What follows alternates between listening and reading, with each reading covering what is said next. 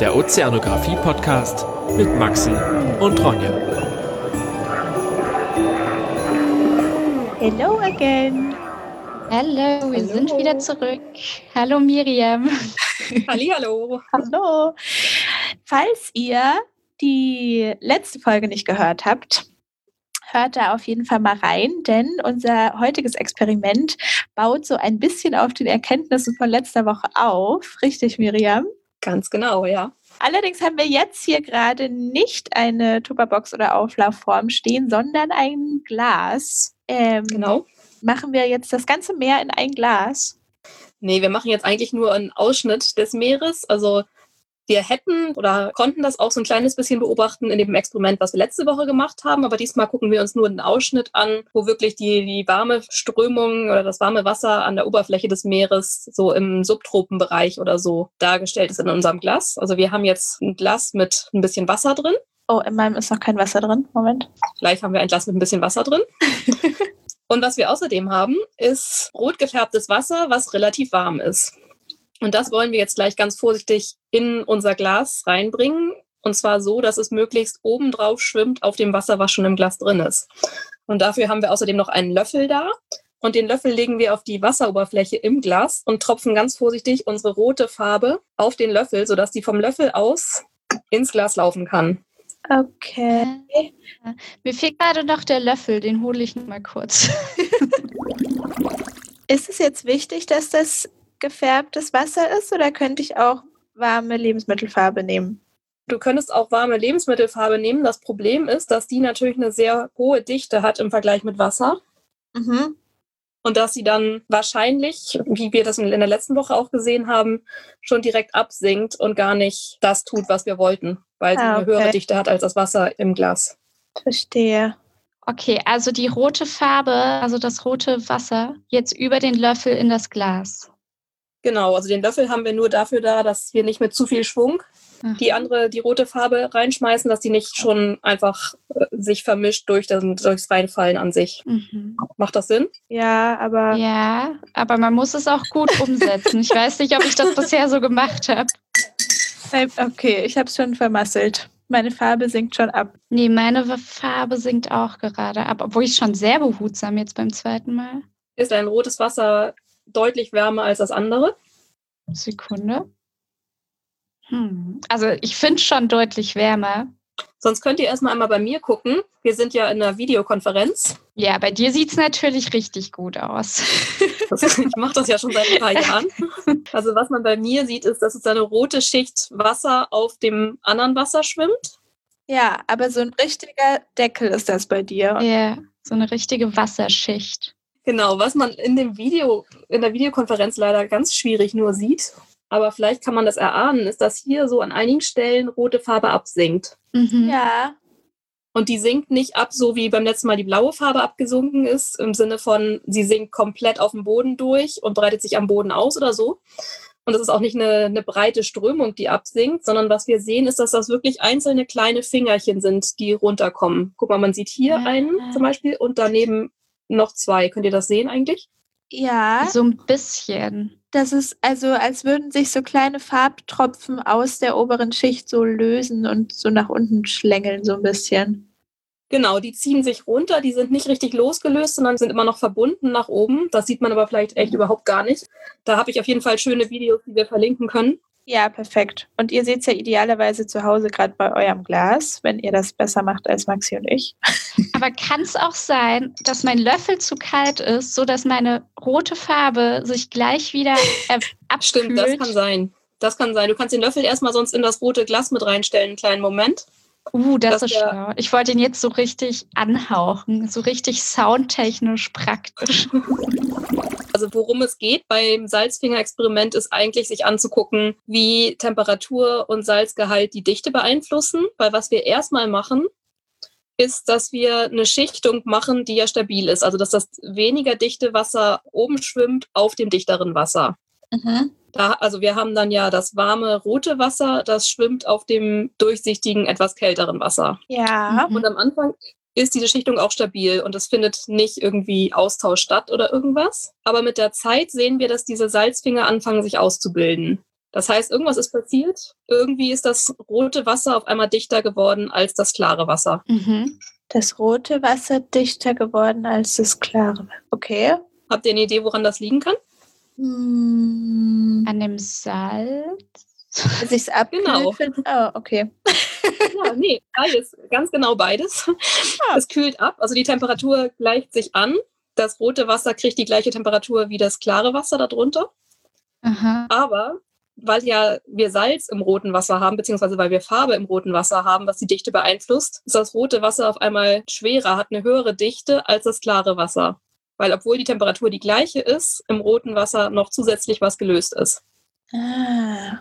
Macht das Sinn soweit? Ja, Aber was ist die gleiche? Die Dichte ist die gleiche. Aber durch das Salz ist es doch nicht das gleiche. nee, die Te nee.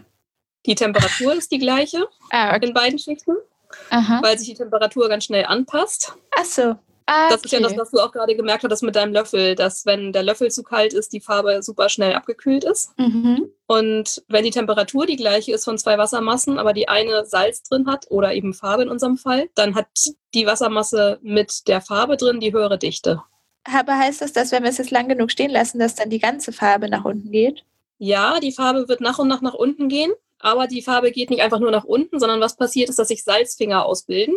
Und das sind eben diese kleinen Fingerchen, die wir sehen, die von dem roten runtersinken in das klare. Mhm. Und die sinken ein kleines Stückchen runter, aber die fangen dann auch an, während sie runtersinken, sich zu vermischen mit dem Wasser, was eben um sie ringsherum ist. Und geben eben ein bisschen was ab von ihrer Farbe. Also wir schaffen es nicht, dass sich sozusagen die Schichtung umdreht, dass wir die ganze rote Farbe auf den Grund kriegen, sondern während die Salzfinger und während die rote Farbe mit in den Salzfingern absinkt, vermischt sie sich außerdem mit dem umgebenden Wasser. Also am Ende werden wir irgendwie einen sehr hellrosanen Becher haben hier. Ah. Nicht einen, wo wir unten eine klare rote Schicht haben und darüber Ich glaube, klares den habe ich jetzt schon.